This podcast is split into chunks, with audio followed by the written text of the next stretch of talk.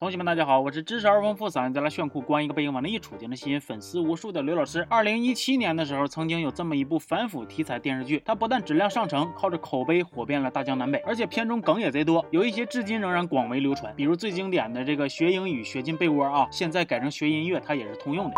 那部剧就是《人民的名义》。那为啥我提它呢？因为在它播出的四年之后，咱们终于等到了它的续集，或者说是姊妹篇《突围》，又名《人民的财产》。那这个《突围》啊，我可以说是相当期待了，并且在它上映的第一时间就追着看了。它的质量到底咋样呢？就我目前看到的内容，得出的结论是未达到预期，优缺点并存，跟《人民的名义》比还差着一大截。故事的背景设定和《人民的名义》一样，都是主要发生在这个汉东省荆州市。不过这回的重心呢，放在了一家国企之内。这家国企名叫中福集团，具有有悠久的历史。遥想上世纪三十年代初，中国革命进入低潮的时候，党组织在各地建立商业贸易企业，为党筹措工作经费。那上海福记中西贸易公司便是其中之一。这福记呢，也就是现在的中福。而我们的故事呢，开始于二零一三年的三月，当时距离中福集团的八十周年庆典刚好仅剩八十天，可以说这一天是一个八十加八十，王红看了都说好的日子呀。此时，在北京的中福总部，集团董事长、党组书记、总经理林满江同志和这个党组副书记、纪委书记张继英在文宣总。监齐本安的带领下，正搁这参观集团的展厅指导工作呢。要说这个齐本安呢，其实和董事长林满江还有一层关系，那就是师兄弟。表面上齐本安担任文宣总监，也算个人物，但是在很多人眼里呢，他就是林满江的拎包小弟。齐本安有个老婆叫范佳慧，是这个荆州时报的社长兼总编。今天齐本安搁这边伺候领导汇报工作，范佳慧就搁那边一个电话一个电话往这摇啊。他也来北京了，要找齐本安谈事儿。这电话一个接一个的呢，林满江实在是看不下去了，说你赶紧接吧。哎，这一句话就给。齐本安刚住了，他一咬牙一跺脚，直接关机了。林满江见状就带头起哄，咔咔鼓掌啊，吾辈楷模呀，属于是引得在场员工也送来了稀稀拉拉的掌声。哎，那这个局面呢，可以说是三赢了。齐本安找回了面子，员工们捡着了乐子，范家慧在家里边准备好了搓衣板子。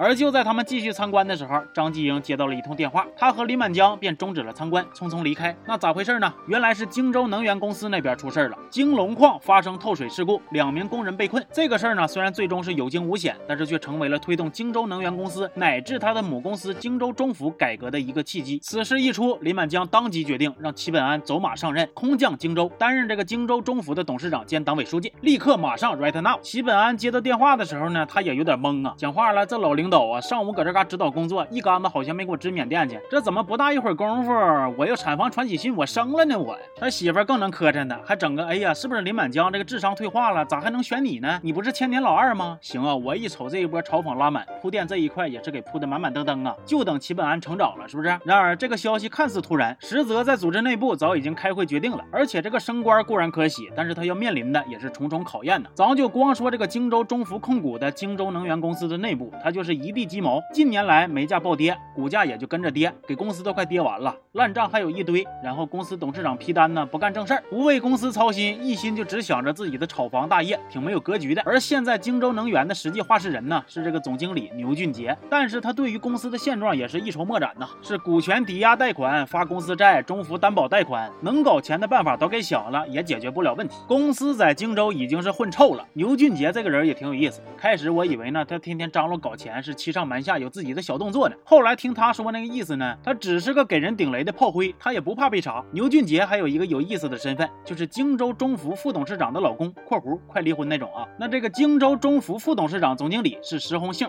也是林满江的师妹。其实，在荆州中福呢，就相当于是一把手了，因为他上边那个董事长之前是由中福集团副董事长靳志源兼任的，而纪委书记还长期病休，可以说是目前石红杏搁荆州中福，他就是掌柜的。那突然空降过来这么一个新董事长，石红杏是免不了一顿。阴阳怪气啊！而他身边这个荆州中府党委副书记陆建设也不是个省油的灯，天天就和他不对付。石红杏说：“咱马上八十周年，现在大局为重，其他事儿都缓一缓。”他说：“哎呀哎呀，对呀，你老公得管一管。”石红杏说呢：“现在马上新官上任，咱得查查我老公。”他说：“哎呀哎呀，对呀，我有事儿啊，明天我痛风。”从派系上来说呢，陆建设也是和靳志元一派的。靳志元想推荐他当新的董事长，失败了。咔，还空降过来一个齐本安，你就说陆建设是啥心情？一句话概括呀，那就是太那个了吧。那么现在来看呢，这个局势就很明显了，就是齐本安这个众人看来是大老板拎包的小老弟儿，常年担任二把手、三把手的万年老二，即将成为荆州中福集团董事长兼党委书记，帮助企业在新时代转变发展方式，完成去产能。同时呢，荆州能源、荆州中福集团内部还有这一大。大堆的历史遗留问题等着他去解决。那说句不好听的，还有一大堆人等着他去收拾。收拾不明白，他就爱收拾。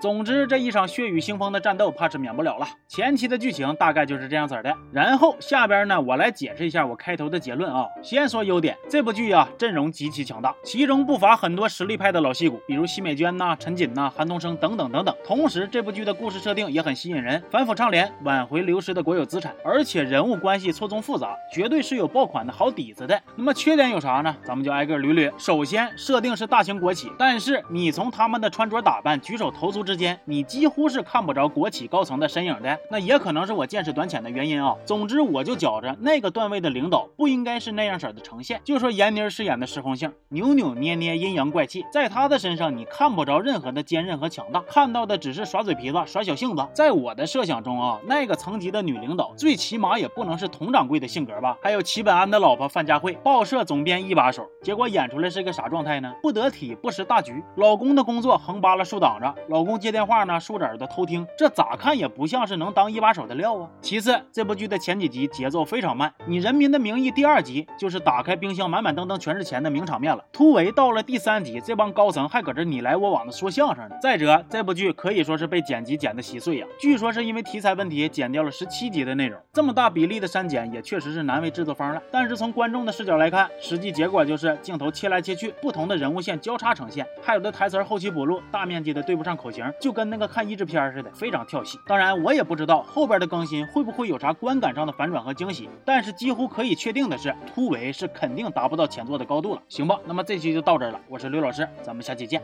好。